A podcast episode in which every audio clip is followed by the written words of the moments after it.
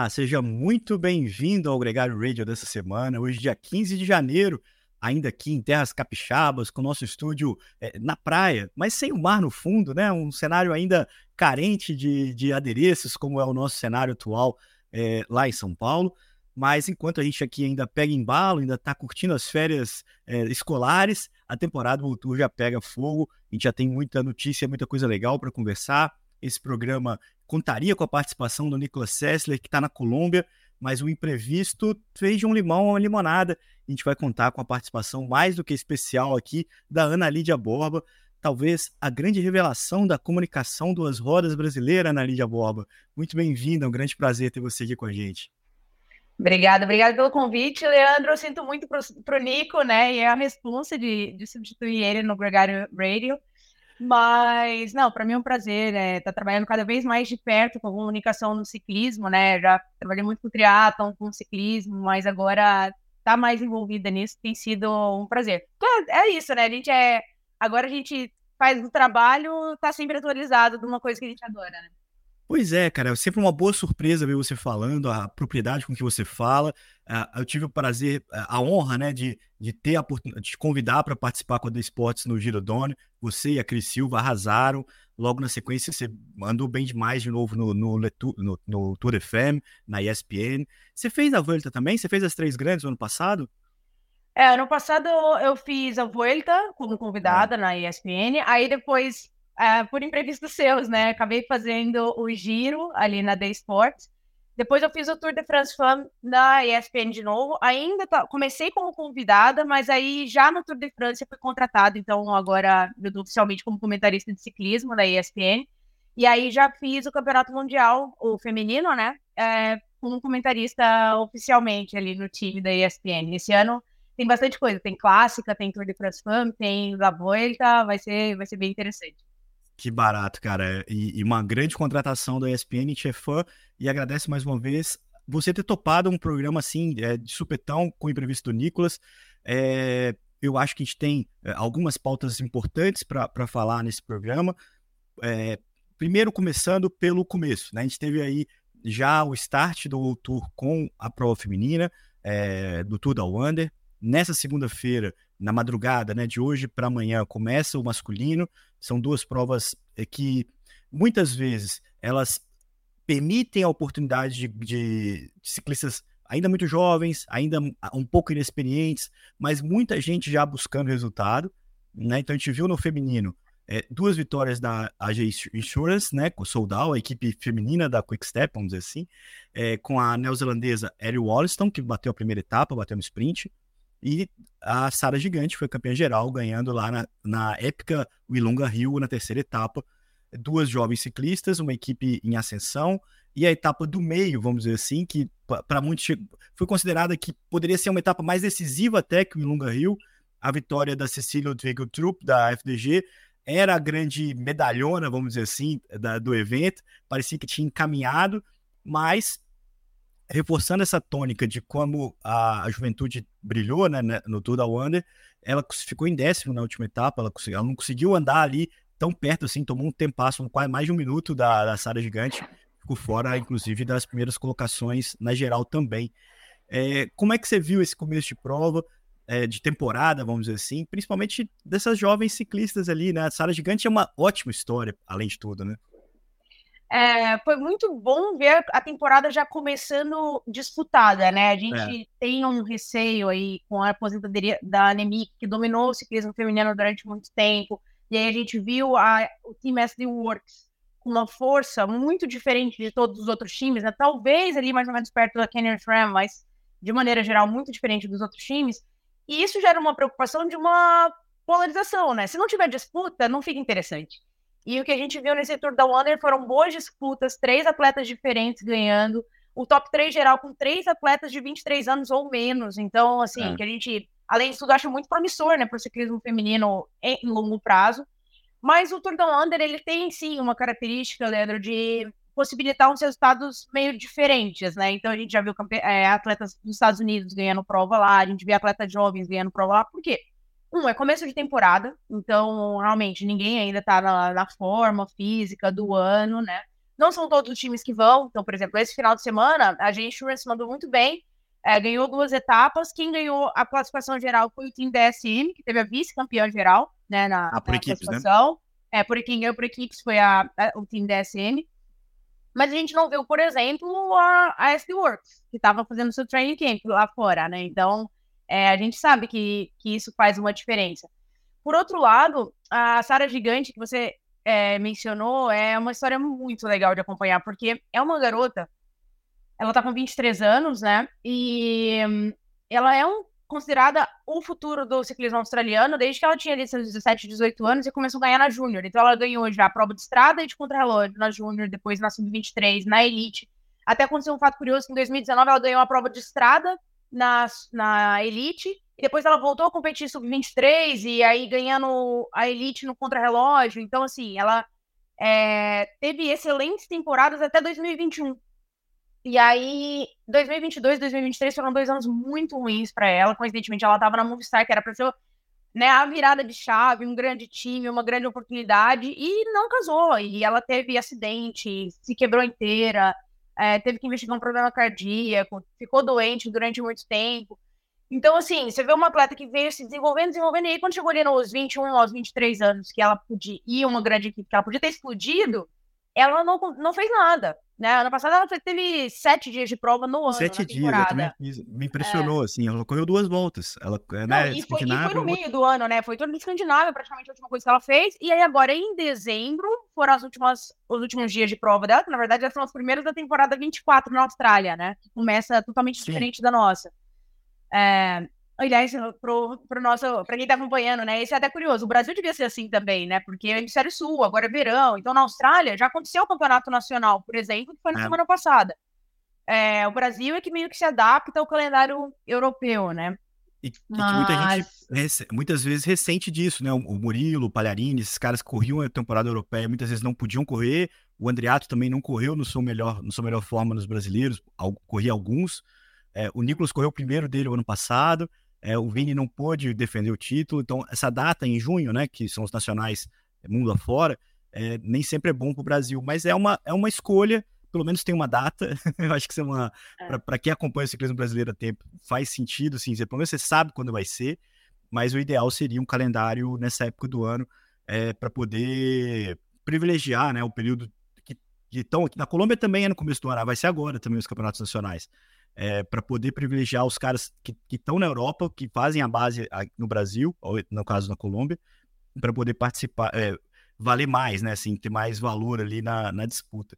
É, você falou da Sara, é muito curioso porque o movimento dela foi correto, né? Ela foi para uma equipe que tinha Annemiek van Vleuten, né? Ela foi crescer numa equipe que disputava as vitórias, né? Só que o, os problemas que ela encontrou impediram dela ter, inclusive, a confiança da equipe para os eventos importantes, para poder é, seguir esse espaço.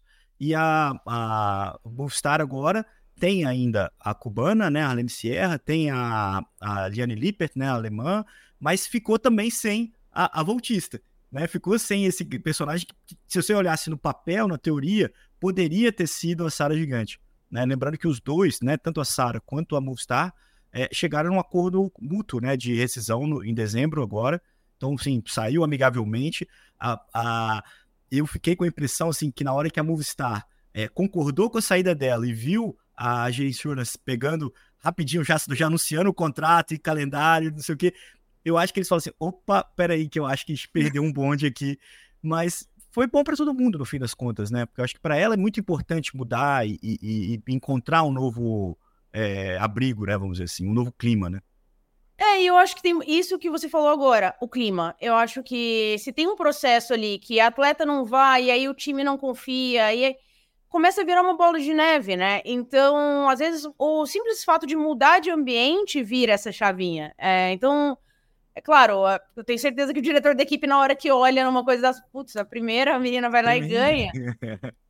é, dá uma dorzinha no coração, mas ao mesmo tempo, tá, se ela, se ela tivesse na Movistar, estaria nisso, né? Ou, no hum. caso, né, a Movistar nem tava, né, na, no Tour Down Under, e a gente sabe que o que ela fez a diferença foi ali em Willunga Hill, que era uma, é a subida dela, né? A subida é, dela. Até teve alguém que comentou comigo no privado ali, que eu tava fazendo alguns comentários sobre o Tour Down Under, e falou: tá, mas como é que ela faz tanta diferença no, numa, numa subida dessa? Porque não é. Cara, é uma subida de 8 a 9 minutos, né? Nessa prova ela fizeram em 9 e pouco, o, com dela é 8 contra, né? 13. Então a gente vê claramente que ela é uma atleta que deve ter uns 5 minutos absurdo, e a gente vê isso pelo número dela de ontem, ela fez 316 watts em 5 minutos, é, e ela pesa 52 quilos, né? Então, tipo, é muito watts, a gente tá falando de 6,2 watts quilo. É, e ela deve ter uns 5 e um 10 minutos muito bons. Então, é a, a, subida que ela consegue fazer inteira. Tanto que ela estava dando na entrevista pós-prova falando que a equipe mencionou o fato que ela podia atacar no mesmo lugar que o Rich Port sempre ataca, que é mais para frente ali na subida. Ela falou: não, tava me sentindo bem no começo, foi no começo. E nisso, ela conseguiu uma coisa que é, é você mencionou no começo do programa: desbancar a Cecília. Porque a Cecília, teoricamente, estava sendo protegida pelo francês DG o dia todo é, a Frances DG colocou um passo forte para ela chegar junto, para ela estar tá junto, e ela começou a subida junto com as meninas. É, e ela ficou junto com a, inclusive, ela ficou junto com a Neve Bradbury e com a Amanda Spratt, que acabaram sendo terceira e quarta na etapa juntas, né? Até dois terços da subida. Só que ela explodiu o motor. Então, talvez, se a Sara Gigante tivesse deixado para atacar um pouco mais tarde, tivesse mantido o grupo junto pouco mais, ela poderia até ter o mesmo resultado, mas dali para trás poderia ter sido uma prova totalmente diferente, é. né? Ela realmente fez uma bagunça atacando cedo daquele jeito que eu acho que é a grande pegadinha para a Cecília, né? Saber se ela tinha que acompanhar logo de cara, se como é que ela como é que ela administrar a Sara, se a Sara ia aguentar ou até mesmo se a diferença era possível de ser contida, né? Assim, não era, é, ela teve que alimentar ali as possibilidades dela, foi aonde a Sara conseguiu é, encontrar o resultado. Para Cecília, é, tem uma vitória de etapa, tem um começo de temporada já é, carimbando, acho que isso é importante, né? Ela tem ambições grandes, porque é uma grande estrela do pelotão mas fica aquele gostinho. Pra gente é muito bom, porque é mais gente entrando na briga, é mais gente confiante. Né? A gente viu ano passado a chegada da Gaia Realine, que era uma ciclista da, que é uma ciclista da Little Track, que fez a passagem de uma equipe continental para uma equipe World Tour e que foi despontando e se afirmando. Eu acho que acho que essa temporada ela entra diferente já. É uma pequena ciclista também, ainda menor, né? A menor do pelotão.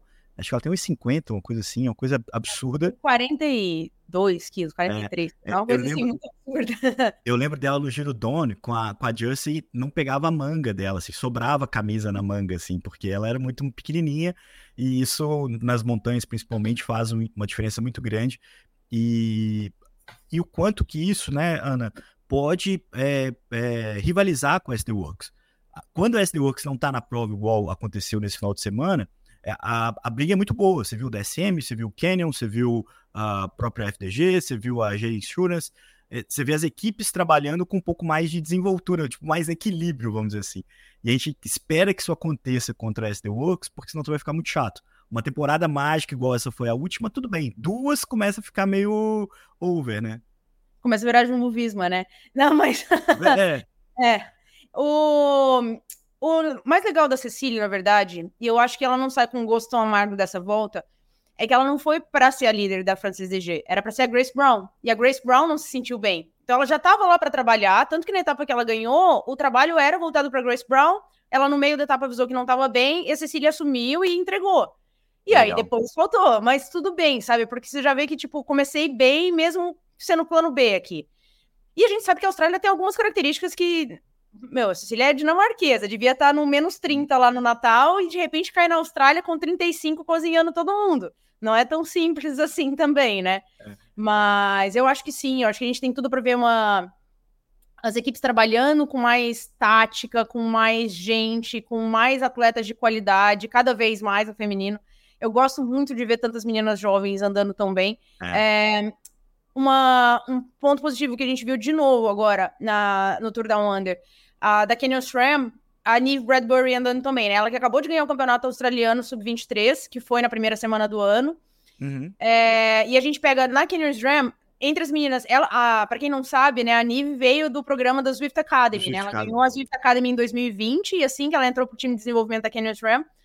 E aí, ela se junta ali dentro da Canyon SRAM com jovens talentos como Antônia Niedermayer, que é alemã, e a Ricarda Bauerfein. E as duas já ganharam etapas de Grand Tour né? Então a gente vê. Deu muito certo o programa.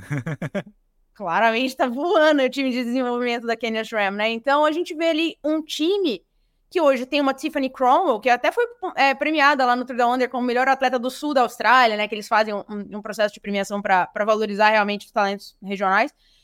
Que tá mais velha, que tá quase se aposentando e que ainda é uma liderança do ponto de vista de experiência para o time.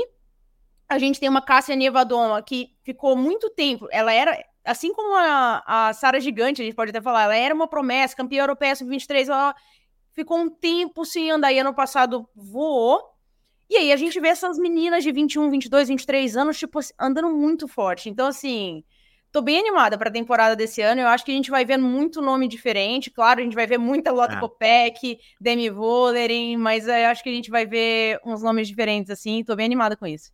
A Kenner Zona foi o time que mais me surpreendeu ano passado, de ascensão e de, de, de aparar a aresta.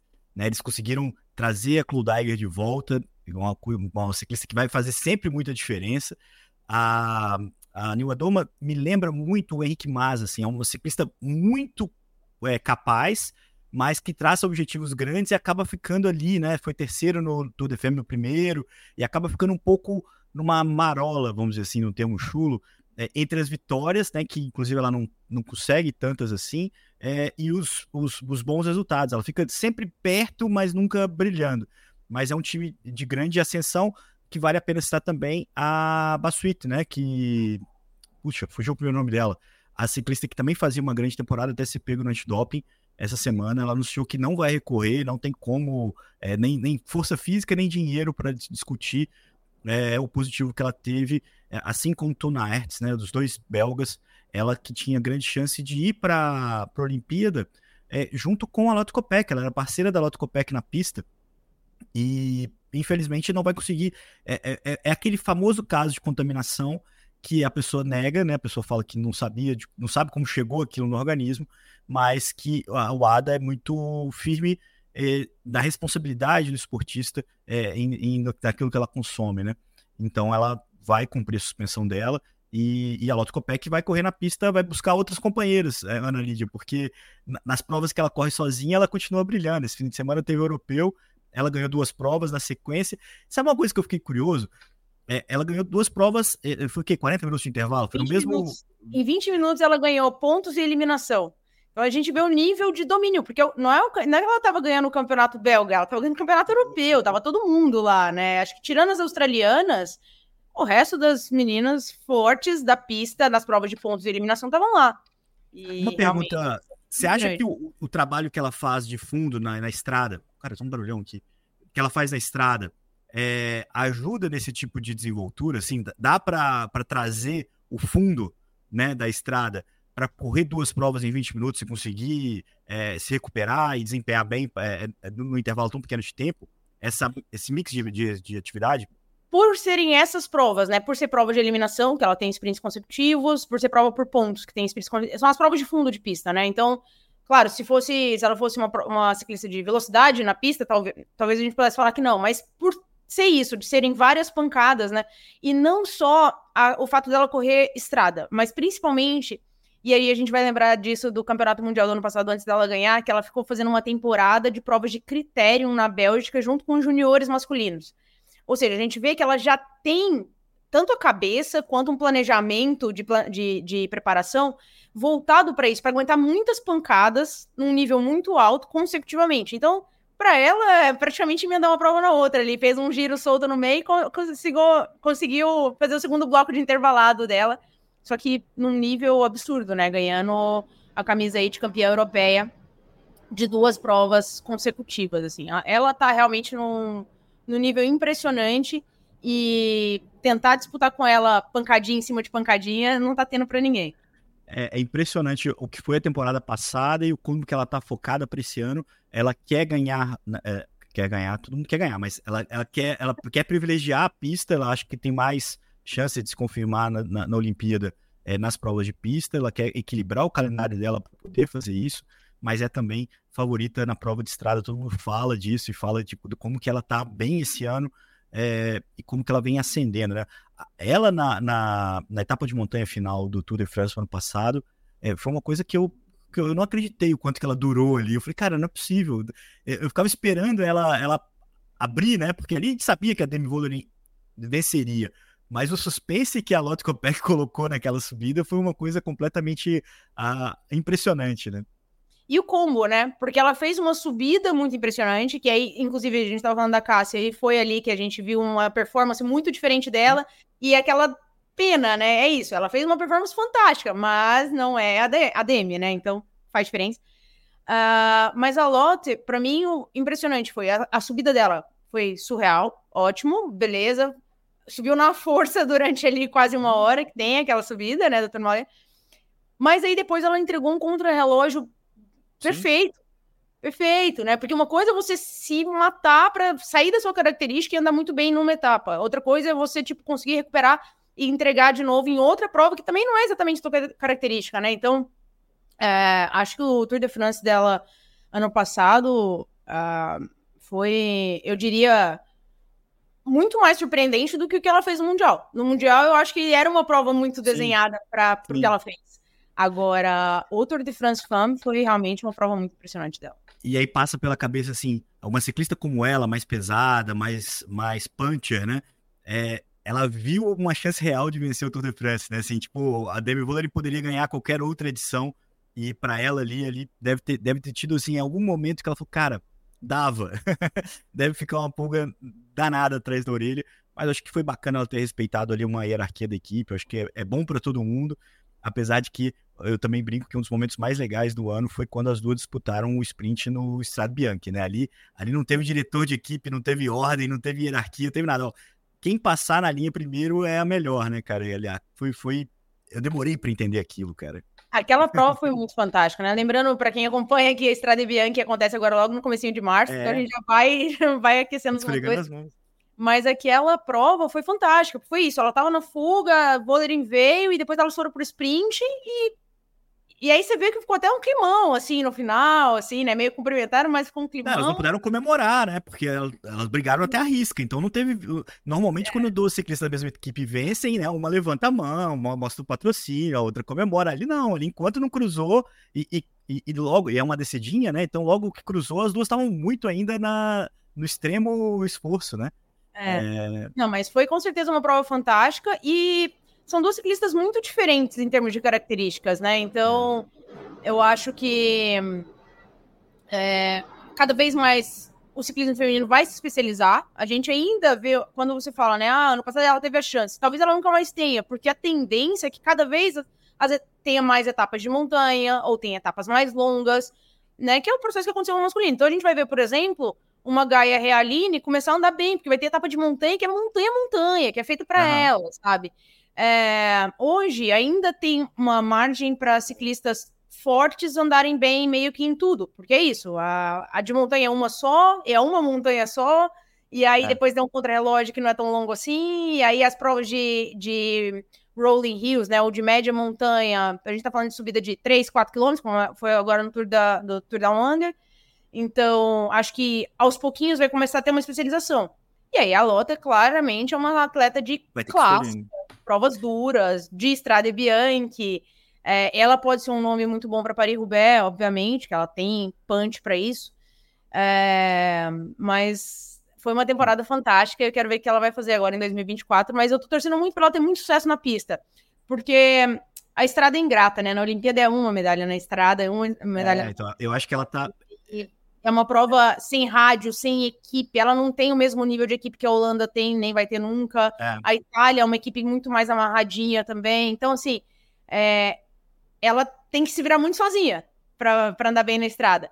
Na pista, é cada um por si mesmo.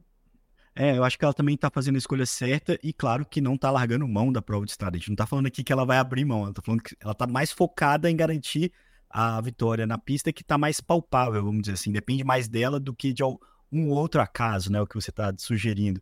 Agora, falando ainda de Tour da Wander, é, a gente viu a prova é, feminina, agora a gente vai para a prova masculina. Você viu o critério pré-prova que, que rolou lá, agora com a vitória do Jonathan Narvaez? Foi uma hora de prova, um circuito completamente infernal, uma loucura. Os caras no ritmo tudo bem que por uma hora, né, um, um ciclista profissional é, sempre está bem preparado para uma hora intensa, mas os caras gastaram ali, né, para poder Meu, correr. 52 km por hora de média. se fosse na pista era doído. Imagina fazendo circuito, vira, arranca, paulada, né? Então, assim. E é muito legal essa coisa do Tour Down Under ser, na verdade, um mega festival, né? Então a gente tem uma sequência de provas, tem critério, tem prova de estrada, tem prova de circuito, tem australiana na rua, é. né? Então, assim, é muito legal. Isso. É, a gente vê que a Austrália, durante o mês de janeiro, realmente vive muito o ciclismo, terminando lá com a Cadel Evans uh, Road Race lá em, no final de é... 28, né? Que também é prova World Tour. É, só lembrando que o Jonathan Narvaez é o equatoriano que venceu o Pan-Americano né, em Santiago é, no finalzinho do ano passado, aquela prova que o Nicolas estava na fuga, é, e ele bateu o sprint com a ajuda do Richard Carapaz. E nessa prova é, do critério, que não é, é uma prova que é uma vitória, né, Ana? Você, você é ciclista, você sabe que vencer é sempre bom. É, é uma prova, é um critério, né? É uma prova que não, não, não entra assim para o hall do, das grandes conquistas, mas a gente viu também o pódio do Isaac Doutor, o mexicano que foi campeão do Tour de l'Avenir e que comemorou tanto quanto o Narvaez, né? Ficou felizão ali também com o primeiro pódio dele é, numa prova que estava todo mundo, né? Tudo bem, não é ainda né, um grande evento, o Tour, né? Mas largou, alinhou, todo mundo tá ali na disputa e conseguiram abrir uma fuga, né? Conseguiram antecipar o pelotão. É, e o moleque tava lá é, é para comemorar mesmo. É, e uma coisa que foi muito legal é como ganhou visibilidade até por causa da chegada dos dois, né? Um comemorando a vitória do é. outro, é. que foram os companheiros de fuga, né? Que trabalharam. É tão é. legal. Assim, e aí o Nico, que não tá aqui com a gente, né, sabe melhor do que ninguém isso. É tão legal quando a fuga vinga, quando, tipo é. assim, gente de equipe diferente, de lugares diferentes, de cultura diferente, ritmo diferente, consegue se juntar ali na hora e falar, cara, vamos fazer isso aqui acontecer. É, e o Nico é nosso especialista em fuga, né? E a gente espera que ele esteja em várias fugas ali no uh. Da, da Colômbia, já começando no mês que vem. É, mas a gente tá sempre. Eu tô sempre torcendo pela fuga. É impressionante, ainda mais numa prova como essa de circuito tão intensa. A, a vitória foi igual ganhar escapado na Champs-Élysées, né? É o incrível, é o impossível quase, né? Então é o inacreditável. E, e, e eles conseguiram.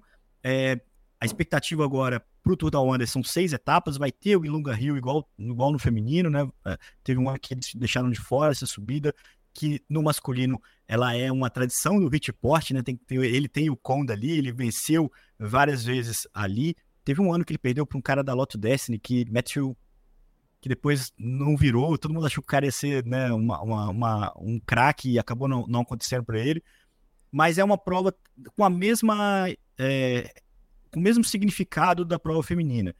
Não muda a vida de ninguém, mas é bom para todo mundo, né? A gente vai ver alguns ciclistas estreando camisa por lá, né, como o Sam Welsford, que é australiano que agora corre pela Bora, um velocista, uma vitória ali já é um baita de um cartão de visita, né? E as grandes equipes estão todas lá. Então você tem é, a UAE com uma molecada, como eu falei do Isaac Doutor, mas também está o Antônio Morgado, o Finn Fischer Black, que é um ciclista que tá australiano também que está buscando a sua afirmação, vai ter uma oportunidade. O Jay Vine é um time para ficar de olho. Ele é neozelandês, né? O, o, Fisher Black, que é irmão da Ian Fisher Black. É. Exato, exato. É, é tudo. O, o, o, Fui traído pela memória. Mas. é ali do lado, tá tudo pertinho. É ali do lado. Então, eu não vou falar que é tudo a mesma coisa, que é piorar, né? Mas é. E, e, não, mas, mas tem o Diego Ulisse também, né? Na prova pela. Pela UAE, não. O time da UAE é um. Então, é, assim, é, é, bem misturado, né? Tem gente muito experiente, tem gente novata, tem um mexicano que é promessa grande aí no time da UAE. É, e do outro lado a gente tem o Team Jake Alula com um monte de australiano acostumadíssimo em casa, vários deles andando muito bem, né? Então, tipo, Simon Yates, que teve a temporada absurda no passado, Caleb Ewing, que acabou de ganhar a prova, o Luke Plapp, que acabou de ganhar o australiano, arrebentando no campeonato australiano. Então, assim, para mim, apesar de estar o AE, apesar de estar Bahrein Vitórios, a G2R, Sudal, para mim o time que vai para as vitórias de etapa e vai arrebentar vai ser a Jayco Alula no masculino. A Jayco Alula, uh, o Luke Plapp falou que eles vão ganhar, eles vão para ganhar todas as etapas e a geral. É, ele foi campeão de contrarrelógio e de estrada, né? É, então, mas eu acho que eu acho que ele, ele tá é, sendo. É factível, porque eles estão com um time absurdo, assim, e com características de vencedor de etapa. E como não é um tour que tem uma mega montanha, que vai ter uma fuga muito. Enfim, provavelmente, né? É. É, a chance é grande, né? No feminino, a gente vê, a prova foi definida em Willunga Rio e a diferença na classificação geral ficou em menos de 40 é. segundos, 30 e poucos segundos. Eu acho que eles podem querer. Difícil, é difícil gabaritar, né? Mas eu acho que eles têm caras para tentar vencer em cada uma dessas etapas. É por isso que eles estão falando assim. Não é porque eles vão é, é, ganhar tudo, eles vão para ganhar tudo, né? Diferente. Toda etapa eles vão tentar vencer a etapa e vão brigar também pela geral. É, lembrando que essa prova tem a Movistar com o Vinícius Rangel. O Vinícius Rangel caiu na prova de critério é, falou que tá tudo bem, que foi só um para acordar para a temporada. Ele que teve aqui com a gente na Gregário, animadíssimo para esse ano de 2024, é o último ano dele de contrato com a Movistar, então é, é um ano importante para ele é, na afirmação, na continuidade da carreira dele.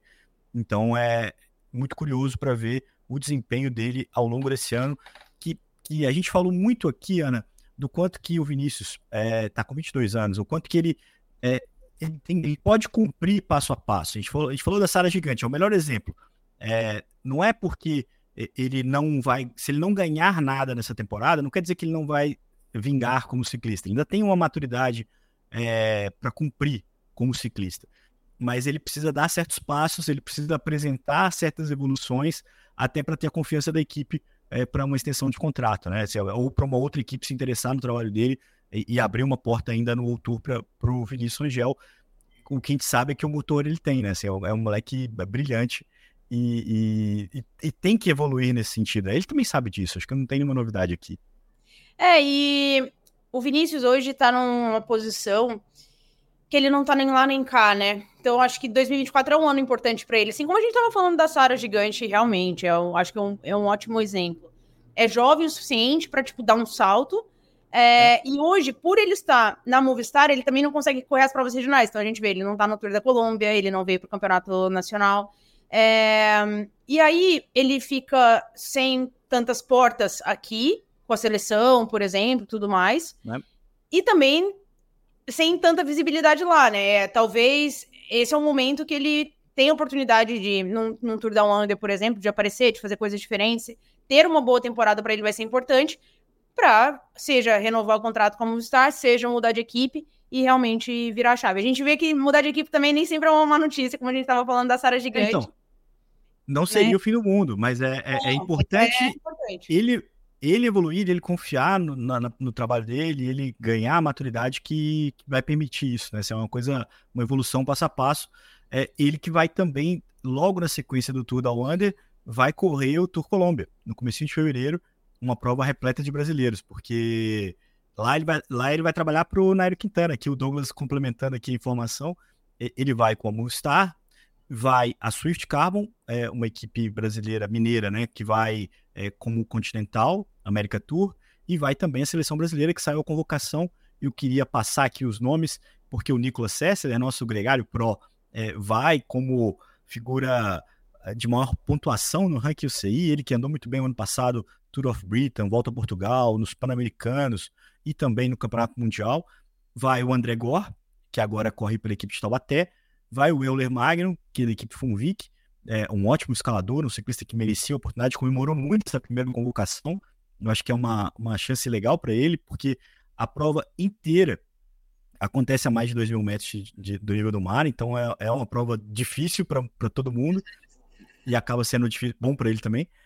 E aí três jovens ciclistas, o Vitor de Paula e o Eric Cauã, que os dois correm pela equipe do Valverde, lá, Valverde espanhola, e o André, André André, também, é, que corre em Portugal. Então são três moleques que vão ganhar rodagem. Eles já tiveram no Mundial de Glasgow. É um cara que são, dois, são três ciclistas que já têm já uma boa rodagem, correm na Europa, inclusive, e vão ganhar essa chance com o Antônio Carlos Silvestre.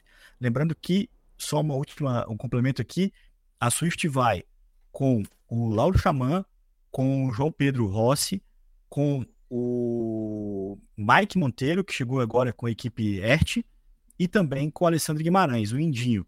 Eles vão confirmar ainda dois nomes estrangeiros que vão compor o sexteto. É, é eles estão guardando esses nomes ainda, mas provavelmente são dois gringos que vão chegar para a equipe e vão disputar o Tour Colômbia a partir do dia 6 de fevereiro, Ana. É, o Trio da Colômbia, pra gente, é quase o equivalente do Down Under, né? Então, é uma é. chance de colocar gente nova, de ver gente nova andando num pelotão com grandes nomes também.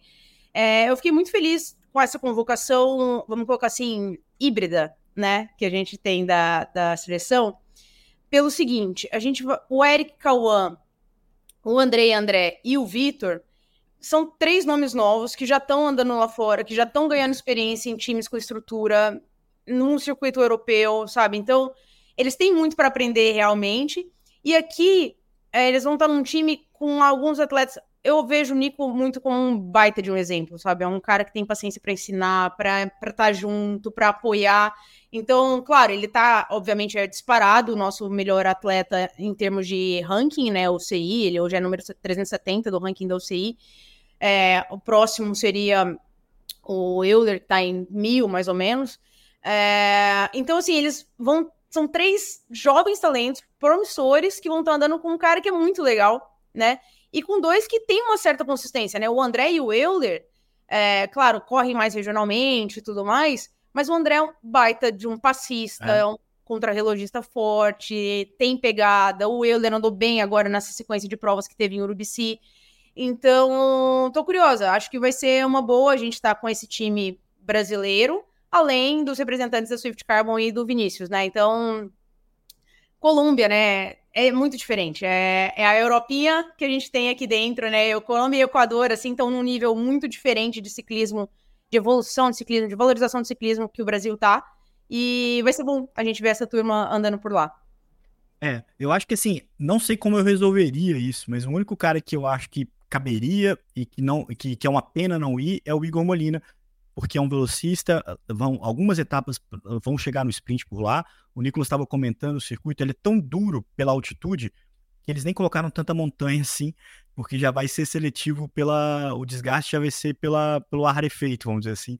E, e eu acho que, como até como campeão do ranking, é um ciclista que poderia, de alguma forma, contribuir, mas não sei quem eu tiraria também. Então, acho que é, convocação sempre tem esse tipo de, de conflito mas é, fica aí uma, uma, um, uma, um registro do quanto que a gente espera que essa seleção. Lembrando, Ana, 2020, no Tour Colômbia, o Brasil levou uma seleção também jovem, entre eles estava o Vinícius Rangel. Então, assim, é, é, é, o tipo de experiência que a, acaba sendo visto, acaba interagindo, acaba. Né, eu acho que até que os dois ciclistas que estão na equipe do Valverde, né, o Eric e o Vitor, já estão muito bem é, orient... observados, vamos dizer assim, já estão né, é, é, encaminhados, dependem muito mais é, deles, da evolução, do que de ser visto, de ganhar confiança, vamos dizer. Estão avalizados. É, o Andrei também. Então, assim, é, é um. Eu é um... de equipe, inclusive, esse ano, né? Mas. Acho que é diferente. Uma coisa é você ser observado correndo prova de júnior ou num time de desenvolvimento. Não. Outra coisa é você, de repente, estar tá dentro da seleção brasileira, que meu, é peso de é. camisa, é. sabe? É diferente. E no meio de um monte de ciclista profissional. Então, assim, é, é postura, é como reage, é, tem outros itens ali para ser observados, né? E ciclismo ainda tem muito isso. É as convocações, elas têm critério técnico, né? Tanto que, é, por exemplo, o Brasil tem ali as duas vagas olímpicas garantidas, tudo bem, é, né, no feminino e no masculino, mas assim, a gente vai saber de fato quem é o representante na hora que a CBC soltar a convocação, porque infelizmente a vaga é do país, né? Então, assim, mesmo aí os nossos dois representantes hoje mais pro prováveis, né, estando muito à frente dos demais em termos de ranking, em termos de experiência, em termos de andar com essas pessoas chaves ali do pelotão, inclusive tendo desempenhado muito bem no Campeonato Pan-Americano, né? A gente tá falando do Nico e da Tota. É, é uma convocação de critério técnico, então, assim, até o último papelzinho da CBC é uma vaga do país. E eu nem falo tanto pelo Nicolas, falo pela Toto, quanto que ela tá aflita com isso, porque ela, ela é capaz, ela se mostrou pertinente ao, à convocação, né? Se, é, mas não está convocada, então ela está sonhando e tentando se manter acordada ao mesmo tempo, assim, é uma, é uma angústia que eu espero que a CBC não guarde por muito tempo, né? Acho que isso não tem que ser rápido. Não faz sentido, gente. Assim, claro, é, ela está se preparando para ser a representante brasileira nas Olimpíadas. Ela vai, é. a temporada dela vai girar em torno disso, obviamente. Mas, gente, se vai ser, fala logo, sabe? Coloca é. o atleta para planejar, coloca o atleta para discutir isso com a equipe abertamente, porque é diferente, sabe? É, você ter uma data no teu calendário que tem que ser o seu pico e é isso aí, sabe? É. É, não tem porquê. E hoje ela é, ela é, top 100 do ranking feminino. Ela acabou de chegar numa equipe nova na Bipink com uma moral por estar também envolvida com patrocinador tá da equipe e tudo mais. Fez uma boa temporada no passado, fez fuga, fez um campeonato pan-americano excelente, que ela andou com nomes muito grandes. Foi assim, bonita a prova dela, cara. Perto de uma medalha, né? Então, vamos tirar o suspense, vamos é. dar logo a notícia e colocar a atleta para ter tranquilidade para trabalhar, né? Por que não?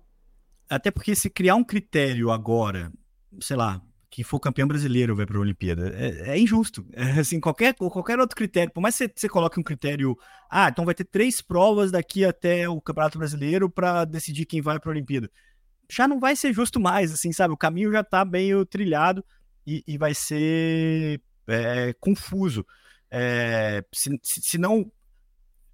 Eu, eu, eu entendo que você tem que ter um plano B. Você, você, pode, você pode ter uma. Imagina que se revele alguém que comece a andar, uma, por exemplo, a Mayra que compete na Europa, né? Na, a, compete na equipe portuguesa, Mayra Costa. Se ela começar a ganhar a prova, ela ganhou 10 provas seguidas, você vai falar assim, cara, peraí, vamos repensar? Mas você tem um fator ali que vai te fazer repensar de uma forma mais significativa, não é, opiniões, e eu acho que, eu acho que, e daí começa a ficar muito bagunçado realmente. É, é, eu também tô ansioso para essa convocação para a Olimpíada, Ana, não vou te negar. Agora, terminando aqui, mudando um pouco de assunto, a, a ciclista que ganhou o campeonato belga de ciclocross esse final de semana, ela falou assim: eu talvez corra mais uma temporada, mas eu não vou querer ganhar o campeonato, eu não vou disputar o campeonato belga ano que vem, porque eu acho que é mais legal ter 15 títulos consecutivos de campeão belga do que, de, de, do que ter 16. É, é uma frase tão. Eu não consigo, não consigo contextualizar. Você é uma ciclista que ganha pódio. Eu não, não, mal fico em cima da bike. Mas imagina assim: é melhor ser 15 vezes campeão do que 16 vezes campeão. O que, que você acha da Sunny Kate falando disso? Bom, ela deve ter alguma superstição aí com o número ímpar. Assim, eu não vou discutir. Né? Ganha 15 vezes seguidas no campeonato nacional. Meu, meu Deus. Mas, bom, os campeonatos nacionais de ciclocross eles é, não, não têm o mesmo prestígio do que as outras provas, né? Então, o ciclocross, diferentemente das provas de estrada e tal, é, a camisa do campeão nacional tem um peso um pouco menor, porque é uma modalidade do ciclismo que é muito promocional. Ela é feita ah. para ser promocional. É um circuitinho pequeno que todo mundo consegue assistir, que você vê dezenas de milhares de pessoas em volta da pista das etapas de Copa do Mundo e das etapas promocionais, dos circuitos promocionais. Então a gente vê, por exemplo, que os grandes nomes, o Vanderpool, o Van Aert, o Pitcock, não apareceram nos campeonatos nacionais, né? É. A exceção, obviamente, o feminino ainda teve, sim. É, no campeonato holandês a gente teve uma briga boa e uma surpresa com a vitória.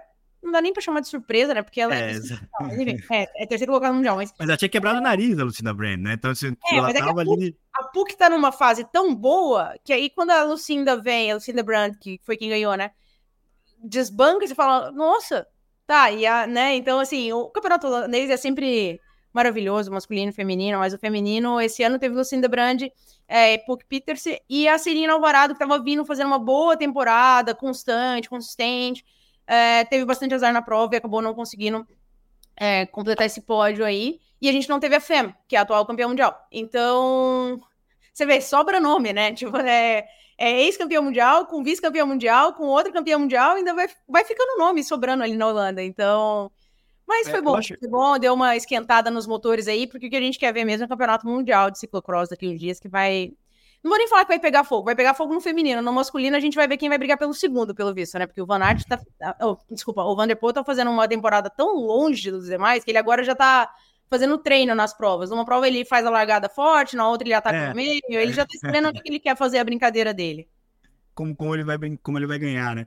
Lembrando que eu, eu acho generoso quando o campeão mundial não disputa o campeonato nacional, porque acumular as camisas, esconder uma camisa é, é, é deselegante, vai. Apesar do que o campeão mundial não sabe ainda se, se, se ele, pode se garantir, né? Mas o Van, de, o Van Aert, sim, já ganhou algumas vezes o campeonato belga, e tanto que essa foi a primeira vez que o Elise Herbit ganhou. Então ele estava ali felizão. Para ele foi importante, até porque ele não vai conseguir ganhar do, Van, do Vanderpool no Mundial, então muito provavelmente ele vai usar essa camisa de campeão belga no final dessa ao longo desse, dessa temporada, né, desse finalzinho de temporada de ciclocross e para no começo da próxima faz parte do marketing também, porque por mais que ele, principalmente campeão belga, porque por mais que ele não não aparece a camisa propriamente dita, tem sempre ali uma celebração. Ah, o campeão belga, tá chegando aqui o campeão belga, e não sei o que. Isso também funciona como marketing para eles. Lembrando que o Felipe Ortiz ganhou o Campeonato Espanhol e é na Espanha que a Copa do Mundo retoma no próximo final de semana em Benidorm.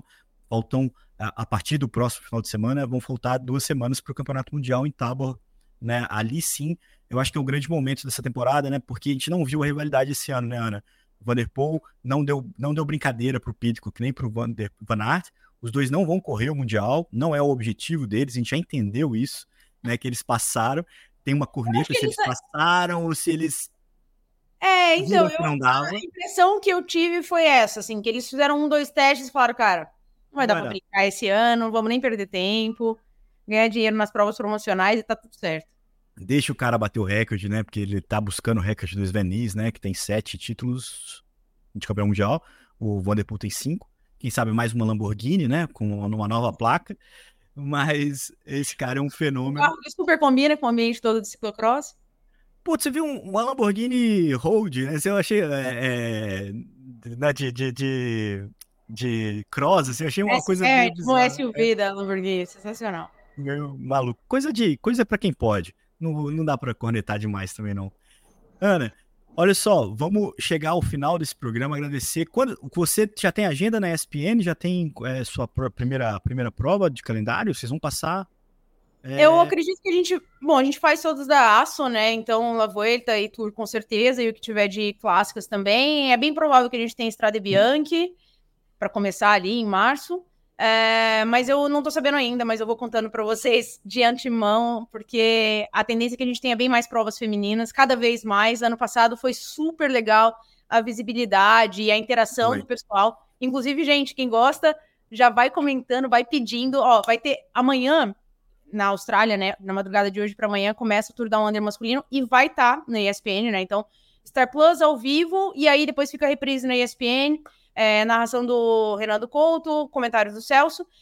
E aí, vocês podem sempre colocar lá na hashtag de ciclismo da ESPN. A gente quer ver o feminino também, porque daí eles me chamam e a gente transmite o feminino. Então, é, tem espaço. Todas as provas que têm o direito de transmissão do masculino, a gente acaba tendo uma facilidade maior para conseguir o do feminino também. Então, torcer para ter bastante e eu estar tá bastante com vocês. Legal, mas eu espero que Estrada Bianchi esteja na The Sports, viu? Porque aí a gente vai fazer lá por lá também com o Sidney White. A, a gente não é concorrente, mas a gente está ali é, é, juntos nessa, nessa jornada. E é não, muito legal a sua participação. Ter, né, Leandro? Assim, eu claro. acho que eu, eu particularmente, a minha visão é a seguinte: eu quero ver, eu quero ter a oportunidade de ver a prova, né? E agora a gente, até falando de um concorrente internacional que era a DCN, com a é. queda da DCN, né? Com tiraram o canal é uma oportunidade a menos que a gente tem de ver as provas. Então, por exemplo, eu queria acompanhar o Tour da Under feminino e eu, eu não tinha como, assim, é. ver ao vivo, porque o canal é, australiano, o Seven Network, era bloqueado. Então, cara, seja na The Sport, seja na ESPN, seja com streaming legal, seja no canal da UCI, a gente quer ver prova de ciclismo masculino, feminino, é. a gente quer ver tudo e, e poder comentar para vocês. A gente ainda vai ficar meio órfão da GCN por um bom tempo, mas eu concordo plenamente contigo e concordo também que é muito legal sua participação nas, nos, nos dois gêneros, que eu acho que você não precisa ser comentarista feminino para ser grande como é, e assim como a gente é muito feliz em fazer as transmissões também do feminino. É, uma das provas que eu mais gostei nessa temporada foi o Bruges de Pan feminino com a vitória da Pfeiffer George. Então, tipo, para todo mundo já acontece inúmeras vezes, porque é, é, é, uma, é uma experiência sempre muito legal acompanhar as provas femininas também. Lembrando para você que está acompanhando a gente até o final desse programa, essa semana a gente tem MTB PES na quarta-feira com Flávio Codato e na sexta-feira o Gregário Cycling vai ser com o diretor-geral da Tudor, a equipe é, suíça do Fábio Cancellara, é um dirigente português que já teve com a gente no nosso primeiro episódio do Tour de France, lá 2020. Ele trabalhava na Quick Step e agora saiu, o Ricardo, para ser o diretor-geral da Tudor. Ele conta como nasce uma equipe, desde o processo de contratação de ciclistas, de como é que relaciona com os parceiros comerciais, eles que têm é, ótimos parceiros, né? eles vestem aços, andam de BMC, é uma chiqueza só.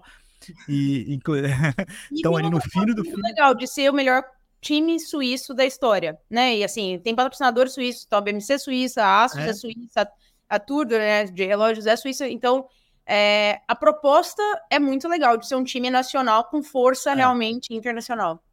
E esse ano eles reforçaram, né? Começaram é, a abrir um pouco isso, trouxeram o Matheus Trentin, trouxeram o Alberto Dainese, muito preocupados também com a participação no Giro de Itália, vai ser a primeira grande volta que eles vão correr.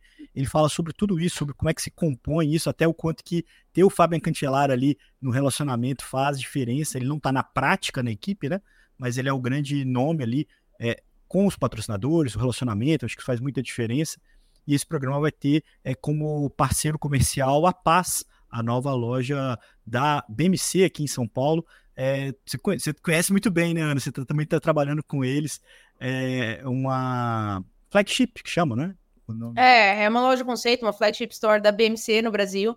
É, o pessoal que está fazendo a distribuição da BMC no Brasil, que é o grupo Saga, né? A Saga Move especificamente, é sócio da loja ali também.